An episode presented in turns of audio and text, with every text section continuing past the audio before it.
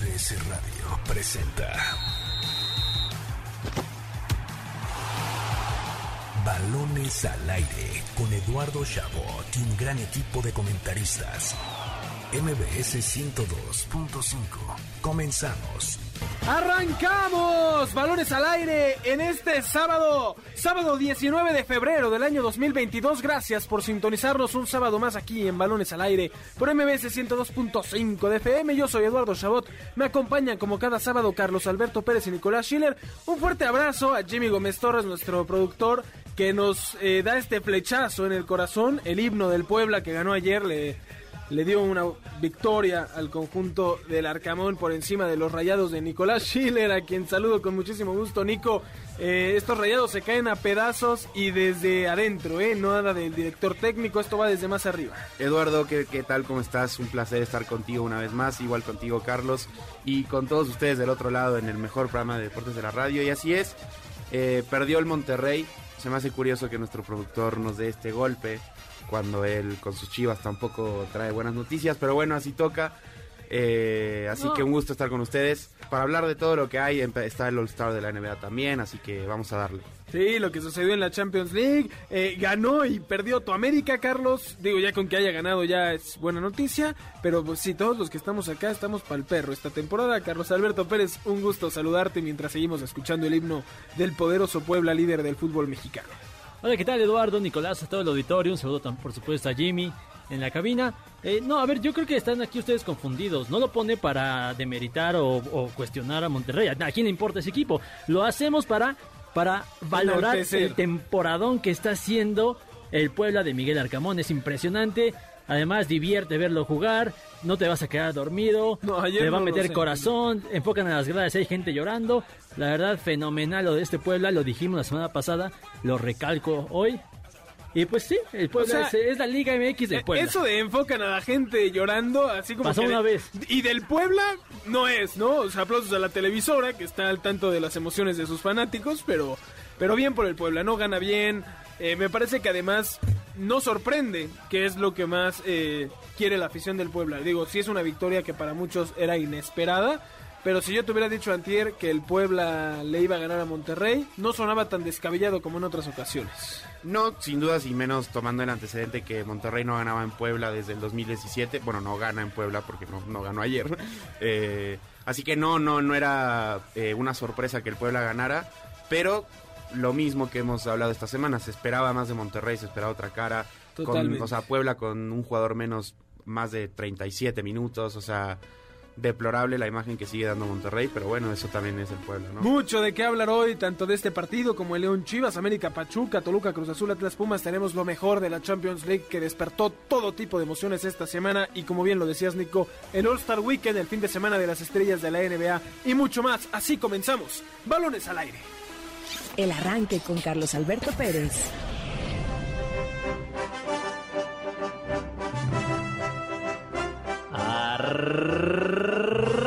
Arrancó la jornada 6 de la Liga BBVA MX. El Grita México 2022 llegó el primer tercio del torneo con el Super Puebla de Miguel Arcamón en la cima de la clasificación. El conjunto camotero derrotó 1 por 0 a Monterrey con gol de Diego de Buen, un jugador menos, y consagró su racha invicta en este inicio de campeonato. El rebote de cabeza de gol. ¡Gol!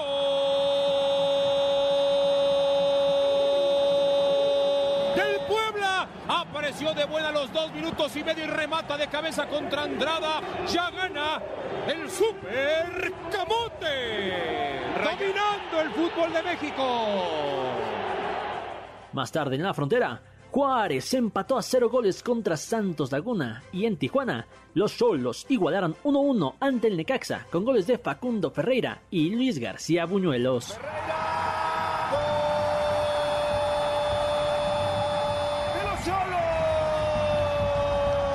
centro, fortísimo golazo. Golazo de García. El resto de la jornada continúa hoy. En este momento, Querétaro está recibiendo a Mazatlán en el Estadio Corregidora. Terminando balones al aire, Tigres y San Luis se medirán en el volcán universitario y a las 9 de la noche las Chivas visitarán el Estadio León para enfrentarse a la Fiera. La jornada concluye el domingo con tres compromisos. A las 4 de la tarde, el Azteca recibirá a unas águilas moribundas, quienes enfrentarán al Pachuca. A las 6 de la tarde, Toluca y Cruz Azul se enfrentarán en el Nemesio 10. Y finalmente a las 8 de la noche, Atlas recibirá a los Pumas en el Jalisco. Así, la fecha 6 del Grita México 2022. En balones al aire.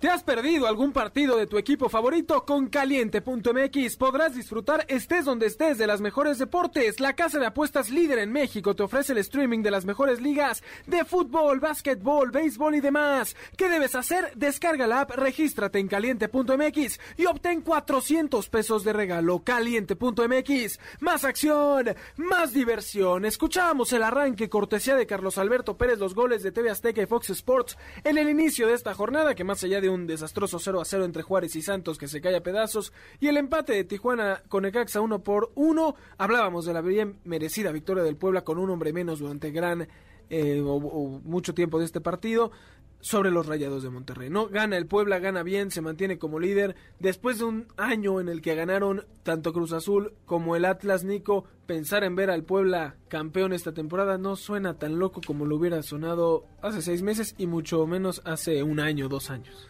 No, sin lugar a dudas no, no sería nada loco. Eh, yo creo que hay gran virtud en lo que decía, ¿no? Si bien Puebla jugó más de 35 minutos con uno menos, pues aún así aguantaron que Monterrey de cierta forma estuviera encima. Si bien Monterrey lo hizo sin idea y sin realmente eh, jugadas de peligro, pues sí, Monterrey, aunque sean malos, estaba mande y mande centros y Puebla logró aguantar eso. Y de hecho, aún con uno menos, tuvo dos, tres contraataques que pudieron haber terminado en gol. De hecho, uno lo terminan anulando por un fuera de lugar, la verdad, milimétrico. Entonces, no, la- o sea, Puebla viene siendo un, lo decía el sábado pasado, desde hace, de- desde Reynoso, es un proyecto serio. Al mismo Monterrey lo elimina en, en el Guardianes 2020 en repechaje. En el torneo siguiente también estuvo en liguilla, o sea, eh, es un equipo que, que parece ser que sí tiene un proyecto serio. Con Larcamón, pues ha hecho la- las cosas muy bien, creo que no ha perdido en lo que va del, del torneo, entonces que pues No, yo creo que va sumando victorias importantes, aunque este es un Monterrey bastante ¿cómo explicarlo? Lamentable, o sea, no es quizás el Monterrey que uno conoce, pero eso no le quita el mérito a Puebla, ¿sabes? Yo con lo que me quedo es que Monterrey son los hijos del pueblo desde, desde el 2017. De ahí no me voy a mover y pues háganle como quieran. En Puebla. En Puebla, No, ten en cuenta que Carlos sabe que en unos minutos tocará hablar del América. Ya está empezando a ponerse la defensiva, Nico. Tú tranquilo. Eh, falla un penal Monterrey, además. Sí creo que haya un tema más allá del rival, que es Puebla y que es de quien deberíamos de hablar más porque es quien mejor fútbol ha desplegado este semestre.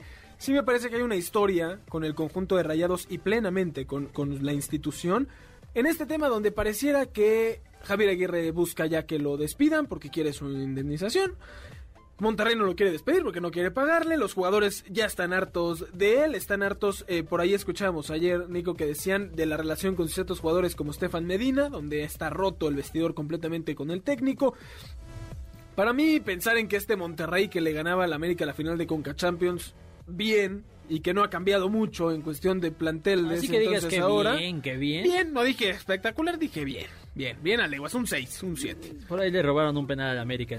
Sí, Pero, ya luego. O sea, yo digo porque no fue tan claro y además fue por un error. Luego nos echamos unos tequilas y llor- lloramos en la derrota del América, Carlos, pero eh, el de Monterrey de ayer es mucho peor. El Monterrey de ayer no le ganaba ni con esos errores al América, ¿no?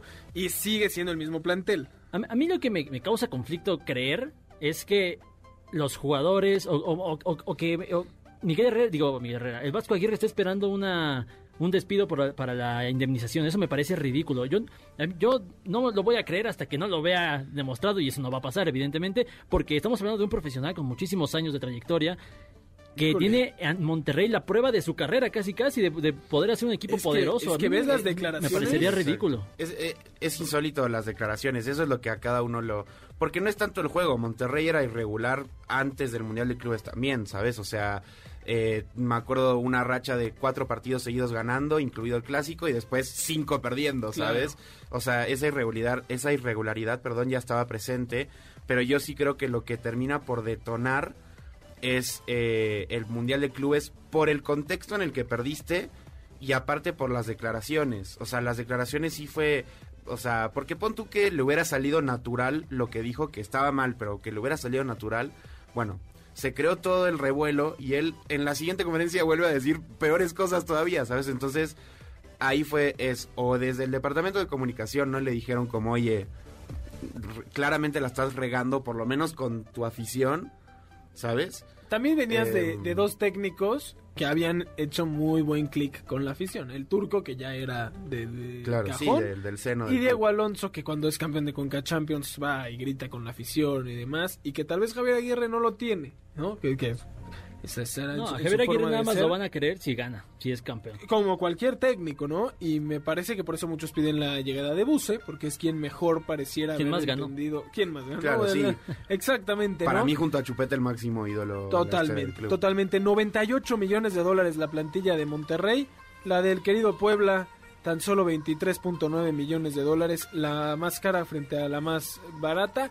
Y eso, pues no se vio para nada en el terreno de juego, donde el Puebla terminó consiguiendo la victoria. Hoy juega el León frente a las Chivas Rayadas del Guadalajara en un partido que además tiene como protagonismo el regreso de José Juan Macías al Guadalajara frente a su ex equipo de León. Eh, Sí, así que digas, wow, qué regreso tan Bueno, estoy tratando de impresionante". sacarle jugo a un partido que no tiene mucho, ¿eh?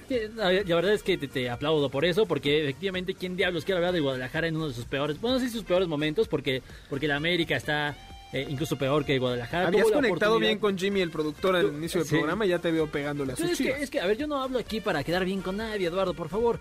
Pero fíjate, el América tuvo la posibilidad de ganar en, en mitad de semana en Mazatlán, no lo consigue de manera espantosa. Y con esa victoria se hubiera, hubiera igualado a Chivas, que a mi consideración está teniendo un pésimo torneo. El problema es que, o sea, no porque el América esté teniendo un torneo peor, no quiere decir que Guadalajara no lo está haciendo. No, tiene que ver con costumbres. ¿no? Exacto, Guadalajara, eh, lo venimos diciendo hace rato, es terrible. Eh, Leaño solo tiene cuatro victorias desde que asumió como DT. Eh, dos han sido contra Mazatlán, ¿sabes? O sea, tampoco es que le han ganado rivales de peso.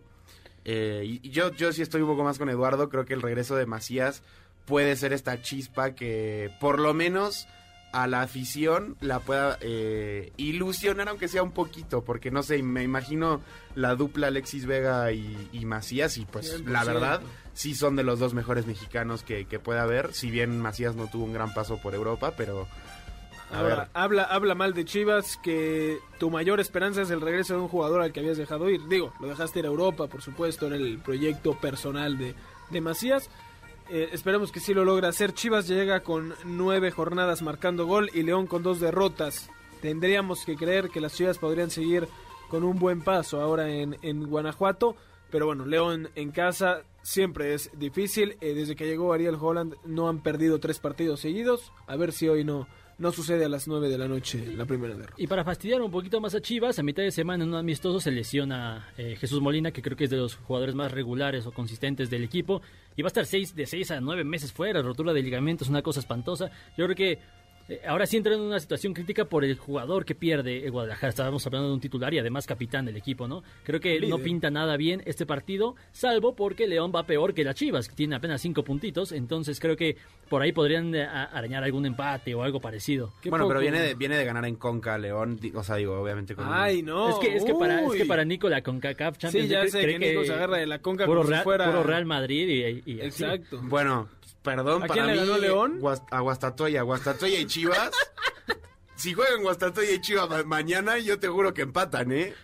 O sea, no, no veo a Chivas Mira. por encima del Guastatoya. Uy, No sé, ya, ya, ya, ya estás pegándole muy fuerte al, al rebaño sagrado. No, pues como que fuerte, Eduardo. Eso es las Chivas. O sea, o, o- o realmente tú me puedes decir, a ver, si Alianza del Salvador le pudo empatar a Tigres, ¿tú crees que el Guastatoya no le puede sacar un empate a Chivas? Sí, no, no tiene nada que ver. Creo que sí estamos cayendo un poquito bajo, pero o sea, no por demeritar el equipo al poderoso equipo de Guastatoya. No, ¿cómo no? Si cinco horas de carcajadas aquí. No, es que, es que me lo estás pintando como si el León si- hubiera no. ganado un equipazo. No, yo solo, pero ustedes me están diciendo, León viene de dos partidos sin perder y yo digo, bueno, ganaron en la Dos semana. No, pero no, no, no es lo mismo. Sí, también eh, el Interescuadras de Rayados lo ganó el equipo A y no por eso. favor, no. Es, es más complicado Yo- el yo, yo no, Interescuadras. yo no voy a permitir esta demeritación al torneo de, de la región, ¿eh? No lo voy a permitir. No, no, no. Se demerita, sí se demerita solo, Nico. No es necesario que aquí eh, hagamos más. A ver qué sucede con el León y el rebaño sagrado. Mañana, tres partidos, los tres, la verdad, de muy, no sé si de muy buen nivel, pero que, que acapara reflectores.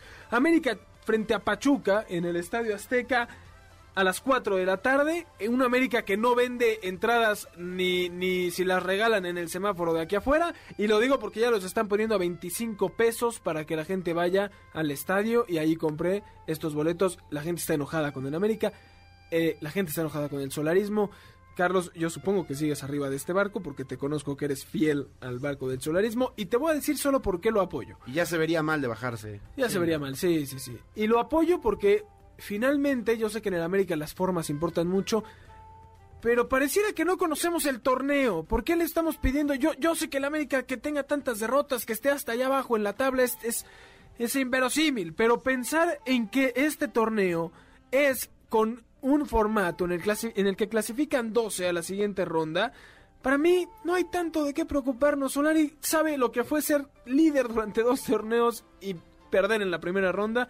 Y ahora, sí, no le va bien, tiene que cambiar muchas cosas, pero tampoco es para alarmarnos. Denle chance de que ahora pueda clasificar sin ser el mejor equipo del torneo. Correcto, nada más hacer la- eh, eh, el apunte. eh, 25 pesos para aquellos que presenten su certificado de vacunación. Así que vacúnense para poder ver a las poderosas águilas del América por 25 pesitos.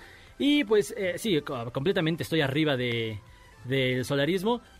Y no es que me esté dando muchos argumentos ese torneo, sino lo hago por el respaldo que nos dio un año completo durante el 2021. Y sobre todo porque a, a mí, a ver, yo estoy completamente de acuerdo contigo, Eduardo. No puedes pedir la institución un entrenador en un torneo donde clasifican dos equipos, donde además no obtienes un relevo claro, donde además estarías cortando un proceso que, si bien no lo está demostrando en estos primeros cinco, seis partidos de la temporada, pues ya tiene un año de respaldo, ya sabe por lo menos a, a sus jugadores. No sé si sea la plantilla que quiere, pero vaya, tiene ahí un proyecto que enseñó ciertas bases el año pasado. Entonces, además de que no tienes un relevo claro para sustituir a Solari, no hay manera de que alguien, a, a- ver, un aficionado, yo siento, un, aficionado conocedor, yo siento que no debería de pedir la destitución de Solari en este momento. Yo sé que te puede estar enojado y con justa razón, pero la verdad es que a quién ¿no? Además, además de eso, sí siento que Solari tiene la capacidad de revertir este barco. Eso, porque yo, que, que digamos, es, no, no es, o sea, que es un tema de a quién traes, suena como que se queda Solari porque no hay nadie mejor. Y creo que tampoco es como se debe de ver esto, porque sí podrías. Eh, Decía Miguel Herrera, para mí muy, muy bajas las declaraciones, aprovechando el momento ayer, que sí, que no era un tema de, de la institución, que él con lo mismo hizo mucho y demás. A ver, Solari tiene un desgaste físico de sus jugadores y mental después de lo que sucedió, que es normal, ¿no? No es costumbre ver al América cínico, pero es normal que venga este golpe anímico, que se estén reajustando, viendo qué, qué sucede. Sabemos que este torneo, si a partir de la jornada 12, 13 América empieza a ganar, la gente va a dejar de criticar a Solari. Con dos victorias seguidas se acaba la, la crítica a Solari. La de Baños seguirá, pero la de Solari me parece es más fácil de, de tranquilizar. Carlos, ¿estoy escuchando bien o Eduardo Chabot está solapando el fracaso de Solari con el América? No, que hay que darle chance, que no sé qué, que tranquilos todos. Nico, es el América. es lo que no yo quiero. Puede, no puede estar así, no puedes perder con Mazatlán. Es que a mí me gusta que No esté puedes abajo. perder Por con el San estoy Luis en la casa. el solarismo para que la América siga cayendo más abajo. No, no es cierto. A Eh, ver, no, estoy eh. totalmente de acuerdo. Y, y de verdad que, que pienso que, que- que tienes toda la razón, Nico.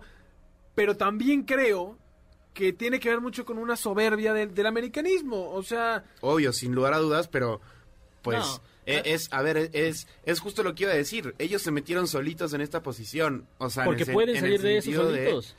Porque el América es así. A ver, las declaraciones que estamos escuchando de- de- en muchas partes, incluido aquí con Nicolás Schiller, son incendiarias, aprovechando el momento pésimo del Club América. ¿Por qué? Porque ¿a qué otro equipo le pedirías una destitución así tan pronto? Cuando vienes de ser el mejor equipo del torneo, por lo menos en la temporada regular, un año. El mismo, el mismo entrenador.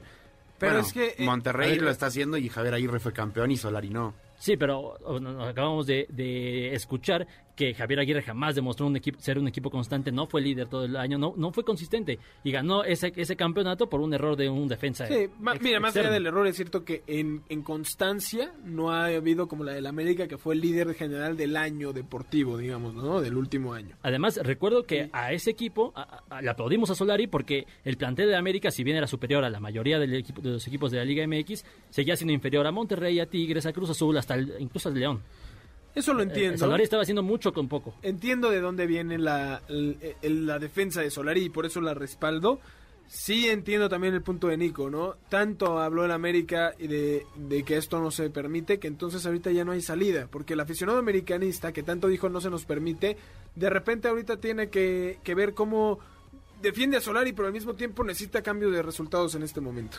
Sí, claro. A ver, no me parece mal que existan declaraciones y críticas duras contra Solari porque se las ha ganado, eso es evidente. De ahí a pedir la institución, siento que sí hay una diferencia pues muy notoria y que hay que saber diferenciar. Es decir, a Solari hay que tirarle, pero lo que tiene que hacer la directiva es respaldar a Solari y dejarlo trabajar. Porque si, si la directiva se empieza a subir en el barco de la afición, de ciertos medios, de, de Nicolás que quiere a Solari fuera, pues entonces Solari no va a poder trabajar y la presión de la América, que sí es mucha, es la mayor del fútbol mexicano, pues va a hacer efecto. Aquí lo que tiene que hacer la, la directiva ¿Qué tiene que hacer la directiva, Carlos? Termínalo. Un gol del Querétaro me interrumpió, no lo puedo creer. Bueno, metió gol el Querétaro, tampoco puedes... este, Primero le El pegas al equipo de, de, de, de- no sé, ¿cómo se llamaba, Nico? El que le gana a León.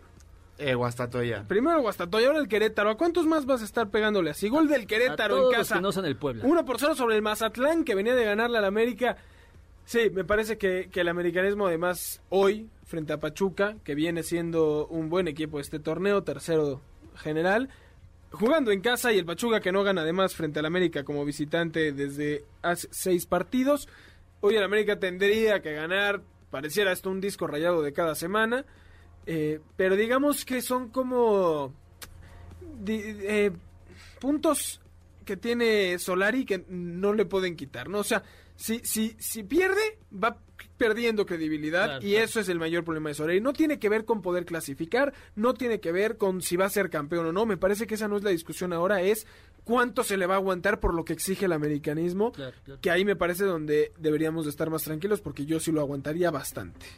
Sí, es- o sea, a ver, yo comprendo que puede sonar incendiario, pero a ver, me parece que si ya estás en tu tercer torneo en desarrollo, yo entiendo que en el primero pudiste haber sido líder y que por literal un escritoriazo fuiste segundo, en el segundo y sí ya fuiste líder, eh, pero ninguno, o sea, en el primero, en, en el primero los elimina Pachuca, ¿no? En Sí. casa, eh, sabes, en, en el segundo igual te vuelven a eliminar. Cuando dijiste que ya sabías cómo jugar las eliminatorias y te elimina Pumas, o sea, con todo lo que eso puede representar. Eh, en el medio, con polémicas o no, pero perdiste la CONCACAF, que perdiste con el Olimpia de no sé qué país, Honduras creo, eh, también en el medio, o sea, a ver, la derrota yo entiendo que es con, con la, moneda que más eh, se usa en, en- en este deporte, o sea, no vas a ganar el 100% de tus partidos, pero yo ya no creo que este, hoy yo ya no creo que el americanismo de Solari sea ese exquisito y de jugar bien y al que le crees, o sea, de hecho yo no creo que... O sea, hoy en realidad Solari para mí sí pierde, no es que pierda credibilidad, solamente se está hundiendo más. Yo creo que si gana recupera esa ha credibilidad. perdido las bases. Necesita ganar para también él tener eh, esa paz que le permita volver a desempeñar el fútbol. Y que coincido, ¿eh? O sea, eh, evidentemente tiene la capacidad para sacar este barco adelante. O sea, no sigue siendo Santiago Solari quien dirigió al Real Madrid, que por ahí no, ahí no diriges gratis. O sea, ahí algún mérito tienes que tener. Fuiste líder y sublíder dos campeonatos. O sea, claro que, que tiene las armas. Pero creo que pasan todos los equipos. Si llega un mundo en, el, en un momento en el que sumas cierta racha de derrotas, yo creo que permean el equipo y, y sí, o sea, es eso el momento, es en el momento para dar el volantazo y sacarlo adelante o te vas a Ahora, estrellar. Es cierto que, por ejemplo, si esto le hubiera pasado a los Tigres del Tuca, no sería tema, ¿no? Estaríamos diciendo, bueno, Claro. los Tigres vuelven a perder, van en el lugar 15, pero tranquilos, sabemos cómo es la plantilla, sabemos lo que puede hacer. Me parece que si no hubiera tanto eh, necesidad, y que está bien, porque es la que se le debe de exigir a un equipo, pero tanto necesidad de victoria por parte de la afición, podría haber esa tranquilidad de decir, vamos mal, pero ya sabemos. Y de verdad creo que en el fondo el americanismo sabe Va que van a estar ahí. Sí, Sabe. porque, porque no tiene una mala plantilla, a final de cuentas. Tienen jugadores con capacidad, como lo tiene Monterrey, como, o sea, también podrían resurgir eventualmente en el torneo. Entonces yo, yo sí quiero hacerle ese mensaje a la afición americanista de que por lo menos sí critiquen a Solari porque se lo ha ganado. No puedes tener a la América en esa posición, pero no le vas a exigir la salida cuando te dio un torneo de pura constancia. Totalmente, de verdad muy orgulloso de lo que sale de, de tu boca. Antes del corte, si quisiera mencionar un poco de los dos partidos también más atractivos del día de mañana, el Toluca Cruz Azul, a ver si Cruz Azul, que venías diciendo que lo que sucedió eh, con la, el cambio de presidencia, lo de Reynoso no iba a afectar, y pum, llega el Jimmy Lozano y con el Necaxa le ganan 2 por 1 Con Cruz Azuleada incluida. visitan al Toluca. Para mí, eh, un partido muy atractivo, posiblemente el primero o segundo más de esta jornada, donde además juegan tus diablos, Nico. Así es, en, en condición de local. No a las 12, que eso cambia las cosas muchas veces, en Toluca. Así es. Y dos de los equipos que aquí se han dicho que se han reforzado eh, muy bien de cara a este torneo, ¿no? Obviamente Cruz Azul creo que ha dado mejor imagen que el Toluca, pero no le quita el factor de atractivo que, que hemos mencionado. Totalmente, totalmente un partido muy bonito. Y finalmente a las 8 de la noche, Atlas frente a Pumas. Un partido que tal vez en otros momentos no hablaríamos, pero que ahora presenta a los dos técnicos que más tiempo llevan dirigiendo al mismo equipo en la Liga MX. Y es desde el Guardianes 2020. O sea, no han habido técnicos que duren en su equipo más tiempo desde el 2020. Y además los dos han llevado a sus instituciones a una final. El Atlas la ganó, Pumas no. Me parece un gran partido con dos equipos que lo están haciendo bien, de quienes no se espera mucho y están haciendo las cosas de manera fenomenal. Correcto, a mí me parece un muy buen partido. Igual el Toluca Cruz Azul, que siempre es un partido muy atractivo. A mí este también de, Atlas Pumas, eh, por lo que está haciendo Pumas, que está siendo muy entretenido, me parece uno de esos eh, partidos que no te puedes perder. Lástima que no es a las 12 el de ninguno de los dos, porque siempre ver a Pumas eh, temprano es, es, Pero bonito, visita. aunque es de visita, igualmente con el Toluca. Pero bueno, a mí me tiene fascinada esa jornada dominical para no despegarse de la televisión, ¿eh? Totalmente, una tarde bien bonita desde las 4 hasta las 8 para disfrutar del fútbol mexicano, que hace mucho no nos tocaba. Va recuperando el nivel también el fútbol mexicano. Muchos equipos que antes no, no eran líderes y no peleaban, llevábamos meses hablando de América, Cruz Azul, Monterrey, Tigres y León. Ahora de repente sale el Puebla, sale el Atlas, sale Pumas y eso siempre es bonito. Y además, eh, algo que se me olvidó comentar, eh, iban 40 partidos consecutivos de Liga MX sin empate a cero. El eh, Juárez. Juárez. Santos pues rompe esa marca, esa pero marca. 40 partidos no era cosa menor para la Liga Claro que Mexicana. no, qué bueno que vamos recuperando el nivel. Vámonos rápidamente un corte. Antes les recordamos escucharnos todos los sábados de 6 a 7 de la tarde aquí en Balones al Aire por MBS 102.5 de FM, mbsnoticias.com y la app de MBS Noticias. También estamos desde el Facebook Live de MBS 102.5. Ahí los esperamos. Llámenos al teléfono en cabina 55 51 66 1025 y síganos en nuestras redes sociales arroba eshabot17 arroba Carlos Alberto PG arroba Nicolás Schiller arroba Jimmy Gontor y utilizando el hashtag balones al aire tendremos más adelante boletos para la película de Batman así que no se despegue vámonos rápidamente un corte y regresamos con lo mejor de la Champions League ¿Sabías que? Con Nicolás Schiller.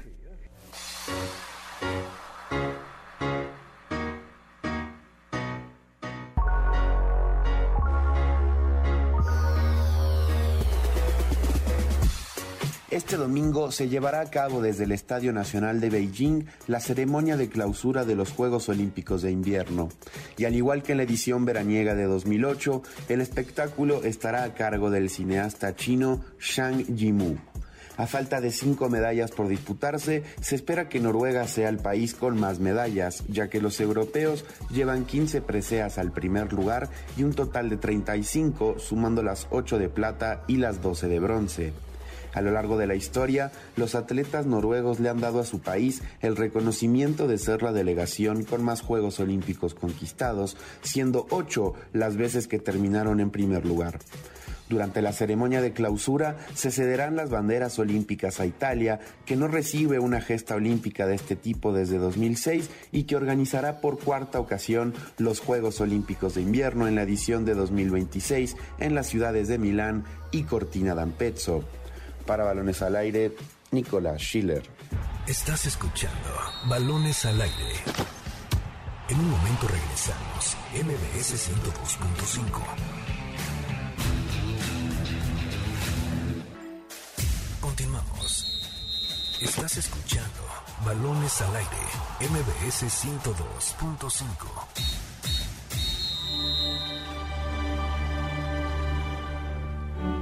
Estamos de vuelta en Balones al Aire por MBS 102.5 de FM. Yo soy Eduardo Chabot, me acompañan como cada sábado Carlos Alberto Pérez y Nicolás Schiller.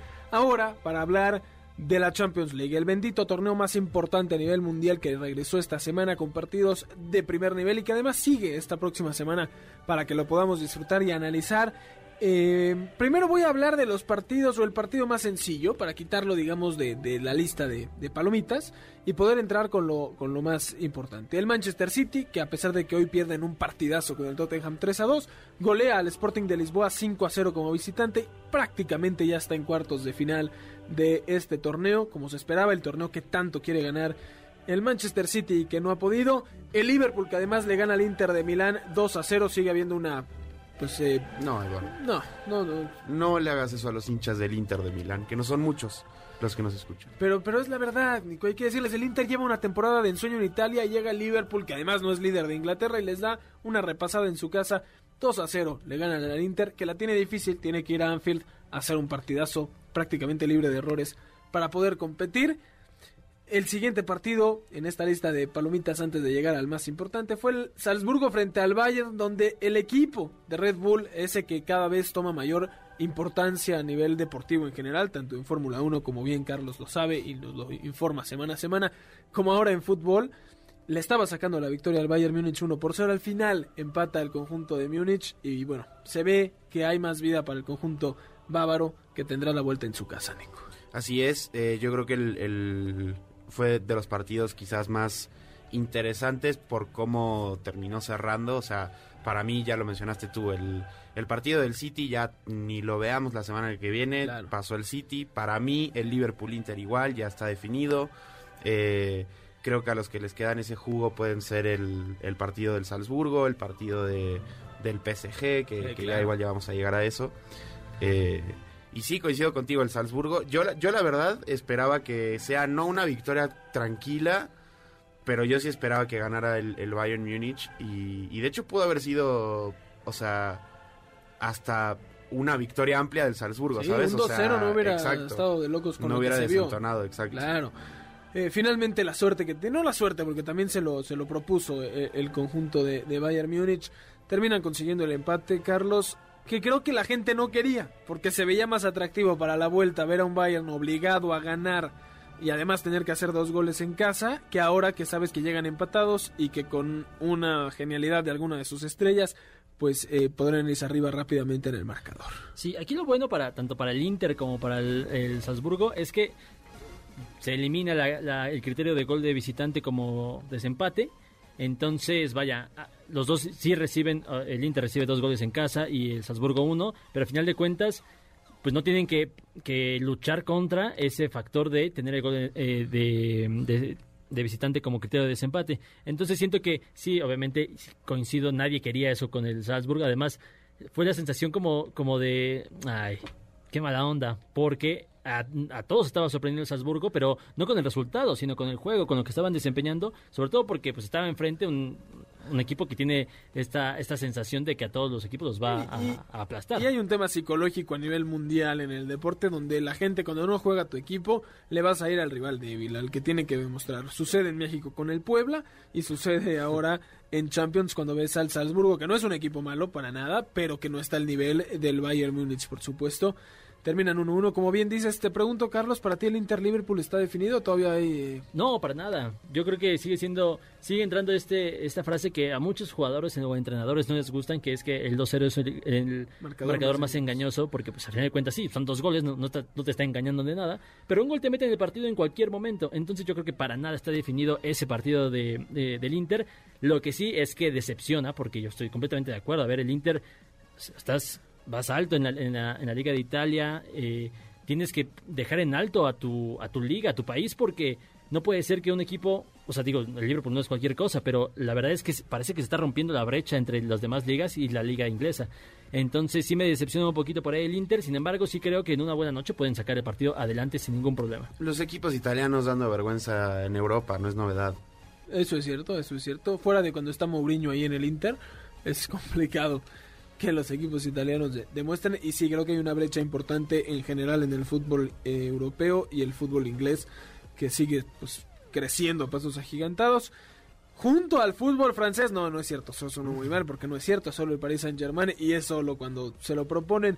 ¿Qué partido tuvimos ante el Real Madrid? No, y lo digo porque más allá de los goles y de la poca propuesta del conjunto madridista, ver al eh, equipo de Di María, Mbappé y Messi, después Neymar cuando entra, mm, apedrarle el rancho como lo hizo al conjunto de, los merengues es algo que no se ve mucho y que además tenía a todos al filo de la butaca esperando que cayera el gol y todavía llega Messi y falla el penal que ojo entiendo las críticas un jugador con la talla de Messi fallar un penal te hace la diferencia de las críticas y, y- y la- las alabanzas no pero el partido que hace Messi, más allá del penal, es muy bueno. Es muy bueno que le hayan puesto tres de calificación en la prensa francesa. Es un amarillismo tremendo. Gran partido de Messi. Le faltó concretar con el penal. Y finalmente llega Mbappé, el, el futuro del fútbol, a hacer el, El gol. presente. El presente. Hacer el gol sobre, sobre la hora y darle esa victoria merecida al conjunto francés. Desde que salen al campo, ¿no? Tú te das cuenta que es un partido diferente, diferente, aunque sea Champions League, es diferente al, al de Manchester City contra el Sporting, incluso al Liverpool Inter. Es un partido que si bien eh, el Real Madrid no tiene las estrellas que tenía antes, o por lo menos no en plenitud, en el caso de Toni Kroos o Luka Modric, por, por supuesto ya no está Cristiano Ronaldo, sí sientes que es el poderoso Real Madrid contra un equipo plagado de estrellas contra el Manchester City, y eso es la esencia de la Champions League. Entonces, el Paris Saint Germain. Entonces, creo que el, el partido fue hermoso desde que estaba eh, saliendo al campo. Además, el Parque de los Príncipes espectacular. Y lo que bien dices de Messi, sí, es un buen partido el que hace. Sin embargo, yo creo que la clasificación se la dan eh, respecto a lo que esperas de ese, de ese tipo de jugador, ¿no? Y además, no falla el penal. Es un atajadón de Courtois que hace un partidazo. No, pero no, estás no, ahí no, para meter no, un penal, sí, por es- supuesto. Es un penal, Carlos. No, pero lo ataja. El ¿Qué? portero- O sea, Sí, bueno muy, ataque, muy mal pero- cobrado. O sea, Messi... No creo que haya sido mal cobrado. No, se lo Messi es malísimo. Messi es malísimo. Messi es malísimo cobrando penales. Sí, la 100%. verdad. Y no puedes. Sí, sí, sí, o No hay forma de defender un penal fallado. Carlos, tú has bajado a la cancha, has visto el tamaño de la portería. Un profesional desde el- los 11 pasos. Es, es- es de, Sí, o sea, no, no, estoy de acuerdo. No ver, le quito mérito a Courtois, pero.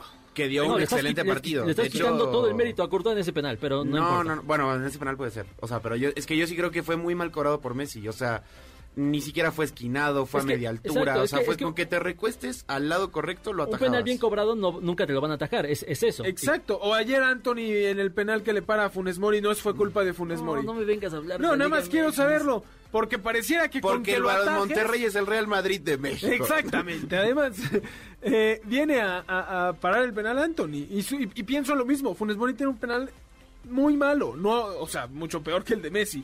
Claro. Pero, pero eso no, Sí, o no, sea, no- pero- no le resto méritos a quien lo atajó. Solo un penal fallado es algo criticable Sí, un- siempre. un- estoy de acuerdo en eh, la frase de un penal bien cobrado jamás te lo van a atajar. Entonces, claro que se equivoca y por eso siento que lo, lo califican de esa manera porque esperas más de un jugador que llegó para resolverte este, este tipo de partidos críticos. Y Pero se- si no hubiera fallado el penal, que sacaba hoy- un 7 de fácil. O sea, el, el fallar Sí, sí, el sí. penal te hizo la diferencia de 4 puntos. Sí, estoy de acuerdo. Digo, a final de cuentas, también está el contraste de que el partido te lo resuelve Mbappé y no nada más por la única jugada, la última jugada, sino que en realidad estuvo genere y, gener- y generando y generando peligro por la banda izquierda eh, derecha del Real Madrid. Eh, era una bestia absoluta. Eh, Carvajal va a soñar con él hasta, hasta dentro de La tres vuelta. semanas, que es la vuelta. Sí, yo creo que lo, lo, lo que mencionabas hace rato de cómo estaba puesto este partido como la esencia de la Champions, un equipo de superestrellas contra el más ganador. eh, y dentro de eso y dentro de esas estrellas está Kylian Mbappé, que para mí es un showman, yo creo que es un jugador... eh, no sé si estés de acuerdo conmigo, Eduardo, quizás como más estilo NBA, o sea, que de verdad te da show, o sea, lo ves correr y es una bala, le das la pelota y te hace cualquier cosa, o sea, creo que de verdad se dedica a hacer show, que sale con la mentalidad de verdad de, de dar eso, de, de dar show, de ganar ese animal competitivo Y de aniquilar. el- y de aniquilar. Y, que está en ese momento de su carrera. O sea, es- Claro. es joven, tiene hambre de, de victoria, ya ganó un mundial. Es lo que se No, y también quizás un- una forma de darle un mensaje al Real Madrid de mira lo que te estás perdiendo por querer... Por ahí está eh, el, el chisme de que llegaron jeques importantes, más arriba de los que se nos permiten ver en del Paris Saint Germain, a decirle, si te quedas te ofrecemos una cantidad de dinero que sería Absurda. sí, absurda, más de lo que fue Neymar, ¿no? Entonces, para pensar a ver qué sucede con Mbappé. y que va a ser una bonita vuelta. No está definido nada, el Real Madrid todavía tiene mucho con qué competir en el Santiago Bernabéu y que tendremos ese partido para disfrutar en el mes de marzo. Esta semana también me parece partidos no del mismo nivel. El Chelsea frente a Lille debería de ser también un partido sin muchas complicaciones para el cuadro inglés. Y el que a mí me parece más cerrado de lo que parece en el papel por el momento que viven ambos equipos, uno en positivo y otro en negativo, Nico, es el Villarreal Juventus, también este martes a las 2 de la tarde. Yo no coincido contigo, creo que todos son Íbamos unos... muy bien. No, pero yo creo que todos son unos partidazos. El, Sí. el, el Atleti Manju también se me hace muy interesante. El Benfica Ajax también tiene lo suyo. Creo que obviamente por quizás nombres propios no tienen el mismo eh, No veo campeón a eh, ninguno de estos equipos de esta semana. No, pero es que en realidad eh, nada más puedes ver campeón al, al Manchester City. Al City, al PSG, Y ya. al Madrid, al Liverpool, al no. Bayern. Bueno, pero al PSG por las estrellas, porque por juego no... Ah, bueno, pues sí, al City también por las estrellas y porque... Bueno, No, puede pero ser, yo- pero el City se aniquila a, a sus rivales. Yo le voy a poner o un toque, menos al Lisboa. un toque más romántico de lo que dice eh, Nico, y es que, por ejemplo, de los partidos que vienen esta semana, tú ves un Atlético Madrid-Manchester United, y a pesar de que el Atlético no es un equipo históricamente ganador en Europa, sabes o sientes que es un partido de alto nivel por lo que representan esas dos instituciones, porque eventualmente van a jugar en el Old Trafford. Pero no lo es hoy en día. O sea, lo que me No, refiero no, es, no. el Atlético vive la peor crisis desde que llegó el Cholo Simeone y el Manchester United está también en uno de los peores momentos desde que se fue Sir Alex Ferguson. O sea, Sí, yo sé, pero eso no quiere decir, al contrario, eso, eso da la razón a que puede ser un partidazo, porque llegan en igualdad de condiciones. yo no sé, Claro. por eso digo, en cuestión de partidos sí creo que va a estar entretenido el Villarreal Juventus, te aseguro Sí, que va a ser claro. muy Sí, cerrado. El Benfica también. Ajax, por supuesto. Ah, Pero ese- ninguno bueno, de estos fíjate. equipos va a pelear por O sea, ¿tú, ¿tú cuál te sientas a ver de todos esos? El Villarreal Juventus el martes y el Atlético de Madrid Manchester United el miércoles. Yo lamento que eh, no estemos en 1974 para ver ese Benfica Ajax que hubiera sido un Claro. partidazo en esa época y que por eso, eh, vaya, los que les gusta la Champions League ven ese partido en el calendario y dicen Benfica Ajax y dices, ah, pues suena, suena interesante. Y después ves esos planteles y dices, ay, bueno, no tanto, salvo porque está ahí nuestro amado Edson Álvarez que sigue Oye, rompiéndola en- el en- Ajax la está rompiendo en, en Holanda en general. Sí, la sigue rompiendo en los Países Bajos. Eh, pero bien, eh, a ver, eh, sí creo que son muy buenos partidos, todos son cerrados, pero sí no, no están las grandes estrellas en ninguno de estos equipos. Sí, no, Salvo. Dujan Blajovic en la Juventus, nuevo Y fichaje. Dybala. Sí, bueno, bueno. No, no. Blajovic, el nuevo killer, el que va a competir con Mbappé por el trono de ver quién es el mejor goleador del fútbol europeo. Llegó a la Juve. Yo estoy encantado con ese futbolista y va a destrozar a Villarreal. que disfrutemos de, de- de- de estos partidos. Creo que van a ser buenos. No veo a ninguno peleando por ser campeón. Simplemente se van a ir eliminando poco a poco. El Atlético de Madrid, Manchester United, si fuera en Europa League, sería un partidazo. Pero para Champions, me parece que por el momento que viven, se va a quedar un poquito. ¿Qué dijiste del mejor torneo de Europa? ¿La Europa League? Ese es el mejor torneo del fútbol Ah, europeo en este Carlos, Ahí no va, porque esté va, Barcelona, nada más ve, está el y Barcelona. un Barcelona robando. Hay que decirlo como es. Un penal que le pegan no sabía a- que en, ese- en la yema de los dedos No, al pobre defensa No, es del que no sabía que no sabía que ya se podía jugar con manos entonces en el área. No, ¿Es no, mano no. o no es mano? Sí, a Ah, ver. entonces- No, pero es que es absurdo que no exista ese criterio. Para poner en contexto a la gente, en el torneo secundario de Europa, pues se enfrentó el Fútbol Club Barcelona contra el Napoli en un partido que hubiera sido digno de octavos de final de Champions, de octavos de final nada más, Claro. porque más allá de No eso no, no va- no da para más. Pero que eh, por momentos sí te dio la impresión de que estabas en el máximo nivel europeo, por, porque fue un bonito enfrentamiento, empata el, el Barça 1-1. Me parece que eh, el Barça da señales de vida y me estoy aferrando a hablar del Fútbol Club Barcelona de alguna forma. Muchísimas gracias por el espacio, No, mi queridísimo no, Eduardo y- y- Oye, pero sí, ¿eh? Sí coincido que medio asoma otra cara del Barça. Oye, tener la Europa League en este nivel con un Barcelona-Napoli en primera ronda de eliminación también es, es atractivo. Qué bueno que el segundo torneo más importante de Europa de repente tenga, tenga este tipo de, de encuentros, ¿no? Si yo te hubiera dicho que jugaba el Atlético de Madrid y United, ese todavía, el Benfica, Ajax o Chelsea Lille en Champions y el Barcelona-Napoli en Europa, hace un año iba a ser difícil de, de creer, ¿no? Qué bueno que mínimo podamos disfrutarlo en cualquiera que sean las circunstancias. Chicos, vámonos rápidamente, un último corte. Antes les recordamos escucharnos todos los sábados de 6 a 7 de la tarde aquí en Balones al Aire por MBS 102.5 de FM, mbsnoticias.com y la app de MBS Noticias. También estamos desde, desde el Facebook Live de MBS 102.5, ahí los esperamos. Y además tenemos una sorpresa para todos ustedes. Batman llegó a México de Matt Reeves, llega la versión más oscura del Caballero de la Noche MBC Noticias y Balones al Aire te invitamos a una función especial para que la veas antes que nadie. La cita es el 28 de, febrero en una localización secreta. Si quieres asistir, simplemente llama al 55 51 66 1025. Les repito, 55 51 66 1025 y díganos cómo se llaman los papás de Batman. Tenemos tres pases dobles para que te lo lleves. Estamos esperando sus llamadas en estos momentos para los pases dobles para ver Batman antes que nadie. Les repito el teléfono 55 51 66 1025. Vámonos rápidamente a un corte y regresamos con lo mejor del fin de semana de estrellas de la NBA.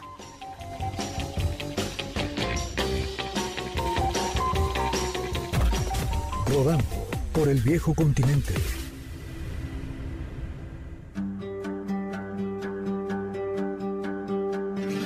El balón sigue rodando por el viejo continente en un fin de semana lleno de emociones. La acción comenzó desde este viernes cuando se disputó el derby de Turín entre la Juventus y el Torino, donde finalmente el equipo de la Bella Señora no logró conseguir la acostumbrada victoria en este tipo de partidos, poniendo en riesgo su posición dentro de puestos de Champions League. El día de hoy los grandes equipos de Europa no dieron espacio para las sorpresas más allá del Paris Saint-Germain que perdió en Francia con el Nantes 3 a 1, pues al fin el Atlético de Madrid regresó a la senda del triunfo al derrotar como visitante 3 a 0 a los Asuna, mientras que el Real Madrid se mantiene en la cima tras golear por el mismo marcador al Alavés.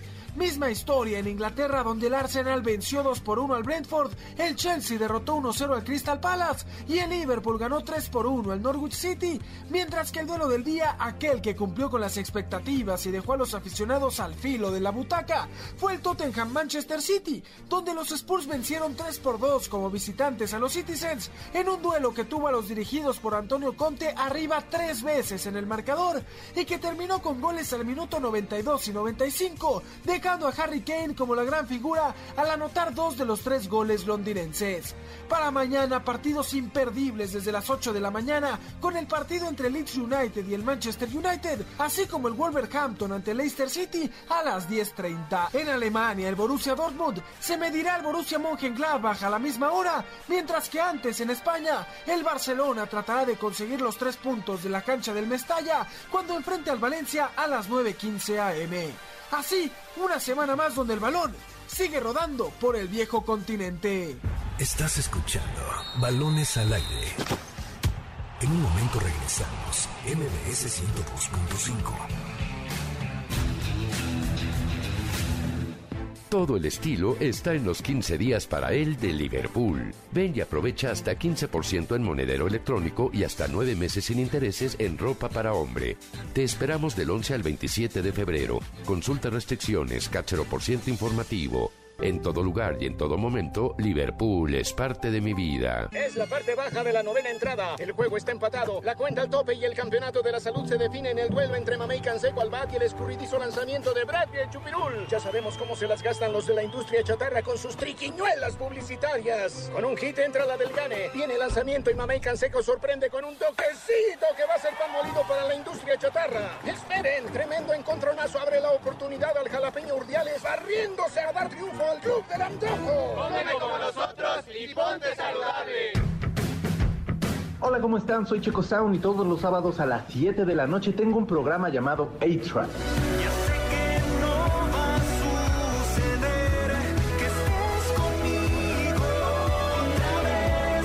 En esta emisión tenemos de invitados a Odiseo, una super banda, les va a gustar mucho su música y también vamos a estar entrevistando a Gio Arevalo, editor de DC Comics, para hablar un poquito acerca de Batman. Ya saben que se viene el estreno de Batman, les vamos a contar todo de eso, los esperamos, tenemos noticias, tenemos muchísimas cosas, usted se la va a pasar muy bien este sábado a las 7 de la noche en A-Track por MBS 102.5. Raticida, gasolina, ácido sulfúrico amoníaco, acetona. No importa qué droga química te metas, todas están hechas con veneno y de todas formas te destruyes. La sangre de las drogas nos mancha a todos. Mejor métete esto en la cabeza. Si te drogas, te dañas. Si necesitas ayuda, llama a la línea de la vida. 800-911-2000. Para vivir feliz, no necesitas meterte en nada. Estrena un celular nuevo sin descompletar tu quincena. Descarga la app Bancaya y pide un celular Samsung a crédito. Pagos semanales chiquitos. Enganches mínimo. Aprobación inmediata. No necesitas tarjeta de crédito. Equipos liberados. Cotiza tu equipo ahora. Descarga la app de Bancaya en Android y iOS. Continuamos. Estás escuchando Balones al aire. MBS 102.5. Lo mejor del deporte con Jimmy Gómez Torres. A pesar de aún no llegar a un acuerdo laboral entre dueños y la Asociación de Jugadores de Grandes Ligas, el fin al paro patronal impuesto por la MLB está cada vez más cerca. Esta semana debió haber marcado el inicio de la pretemporada en las Grandes Ligas, con los juegos de exhibición programados a partir del 26 de febrero. Sin embargo, a causa del paro patronal, la liga hizo oficial ayer a través de un comunicado que los entrenamientos de primavera serían pospuestos y que los juegos no podrán comenzar antes del 5 de marzo. El retraso de la pretemporada obligó a una sexta reunión entre la Asociación de Jugadores y los dueños, la cual se llevó a cabo el pasado jueves. Luego de que dicha reunión durara poco más de 15 minutos, la oficina de ligas mayores informó que la fecha límite para llegar al acuerdo de negociación colectiva es el 28 de febrero, siendo esta una fecha estratégica para iniciar la temporada a tiempo el próximo 31 de marzo. En la reunión del pasado jueves, uno de los temas tratados fue el salario mínimo de los jugadores, a lo que la liga ha aceptado negociar a lo largo del paro, pues en su más reciente oferta proponían un sueldo base de 630 mil dólares, lo que representa un 10% más del salario mínimo actual. Dicha oferta también habría sido rechazada por los jugadores, pues el acuerdo iba de la mano con un incremento a los impuestos por lujo a aquellos equipos cuya nómina rebasen los 214 millones de dólares. Dentro de los avances en la negociación, Rob Manfred, comisionado de Grandes Ligas, informó que a partir de la siguiente temporada simplemente implementará el bateador designado universal, con el fin de hacer más dinámicos los juegos y ofrecer un mejor espectáculo. Con la fecha límite a tan solo una semana, los dueños y la asociación de jugadores tendrán sesiones de negociación de manera diaria a partir del siguiente lunes 21 de febrero. Para balones al aire, Jimmy Gómez Torres. Estamos de vuelta Balones al Aire por MBS 102.5 de FM. Yo soy Eduardo Chabot y me acompañan como cada sábado Carlos Alberto Pérez y Nicolás Schiller. Mientras el Querétaro hace el segundo en estos momentos para ganarle 2 por 0 a Mazatlán. Escuchamos también lo que sucede con la MLB, parte cortesía de Jimmy Gómez Torres. Y también lo que tenemos esta noche, ya comenzó el fin de semana de las estrellas de la NBA. Ayer jugaron los eh, novatos en este nuevo formato que hicieron de, torneo tipo Final Four, semifinales y final de a, 20, a 50 puntos, a 25 más para sumar los 75 que equivalen a los años que cumple la NBA este año y hoy tenemos además lo más divertido. Mañana está el juego de estrellas, el platillo fuerte, pero lo más divertido sucede hoy, el concurso de triples, que además siempre es espectacular, el de habilidades, que va a tener además al equipo de los Antetucuompos, o sea, estarán los tres hermanos griegos, estará un equipo de los Cavs de Cleveland, que es donde se juega este, y además otro de novatos. Será muy entretenido y el que más queremos ver es el de clavadas, Nico. ¿Por qué? Porque estará Juan Toscano Anderson, el primer mexicano en poder participar en el concurso de clavadas de la NBA. Ya ganó en México cuando jugaba aquí en la Liga Nacional de Básquetbol Profesional. Se llevó 250 dólares. Esta vez, si gana, podría llevarse 200 mil dólares. Diferente la situación. Un poquito más. Un poquitito más. Sí, sin lugar a dudas, yo creo que hoy es el platillo fuerte. El All-Star generalmente es donde los jugadores pues se lucen, ¿no? Muestran igual jugadas de color más que realmente pues eh, hacer un gran partido de, de, de básquetbol, por decirlo así. Pero sí, muy emocionado por el de triples. Yo creo que va a ganar eh, Van Fleet, que es abajo de Curry el mejor tirador de triples de la temporada. Yo me voy con Patty Mills. Patty Mills, que también lo quiero mucho, pero, pero bueno, ahí por lo menos tenemos el enfrentamiento. Y esperemos que gane Toscano en, en la de volcadas. Y que lo disfrutemos, que sean clavadas de verdad que nos, que nos emocionen. Mañana, todo esto inicia hoy a las 7 de la noche, o sea, en unos minutos. Y mañana igual a las 7, el juego de las estrellas, el equipo de LeBron James frente al de Kevin Durant. No estará Durant porque está lesionado, pero sí viene un espectáculo otra vez con este nuevo formato que ya lleva dos años, donde no hay tiempos en los primeros cuartos, donde tienen que llegar, bueno, en el último cuarto, donde cada equipo que gane cada cuarto dará dinero a una institución que lo necesite. Entonces mucho, mucho que disfrutar, tanto a nivel deportivo como, como personal para aquellos que que lo disfrutan y que pueden dar dinero a estas instituciones. Así que todo bien, todo bien en este fin de semana de NBA, Así es, y, aparte de, de, un lado el equipo de Lebron, quizás más experimentado, con Curry o el propio Lebron, eh, y, y del otro lado, que bueno, Giannis sigue siendo joven igual, ¿no? Sí. Pero en el este tienes a Tatum, figuras más jóvenes que, que es un buen, cho- un buen choque, Sí, perdón. está Alonso Boli de John T. Murray, que también llegan a su primer juego de estrellas en ese equipo. Carlos, se nos acaba el tiempo. Eh, invitarlos, que tanto quieres ver a Batman, a que vengan a ver la versión más oscura del Caballero de la Noche. MBC Noticias y Balones al Aire los invitamos a una función especial. Antes que nadie la podrás ver. La cita es el 28 de febrero en una localización secreta. Si quieres asistir, simplemente llama al 55 51 66 1025 y llévate el único pase doble que nos queda ya aquí en MBS. Ya nos vamos, señores, se nos acaba el tiempo. Ganó el Querétaro 2 a 0. Mucho deporte este fin de semana para disfrutar y los esperamos la próxima semana. Carlos Alberto Pérez, muchísimas gracias. A ti, Eduardo, eh, Nicolás, a todo el auditorio, muchísimas gracias por este espacio.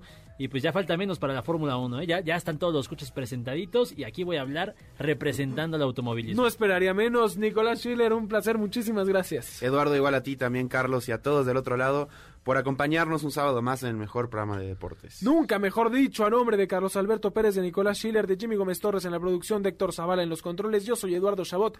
Gracias por habernos sintonizado un sábado más aquí en Varones al Aire por MBS 102.5 de FM. Los esperamos, claro que sí, la próxima semana en punto de las 6 de la tarde y los dejamos con el mejor programa que ha existido en este universo, A-Track con Checo Sound. MBS Radio presentó Balones al Aire.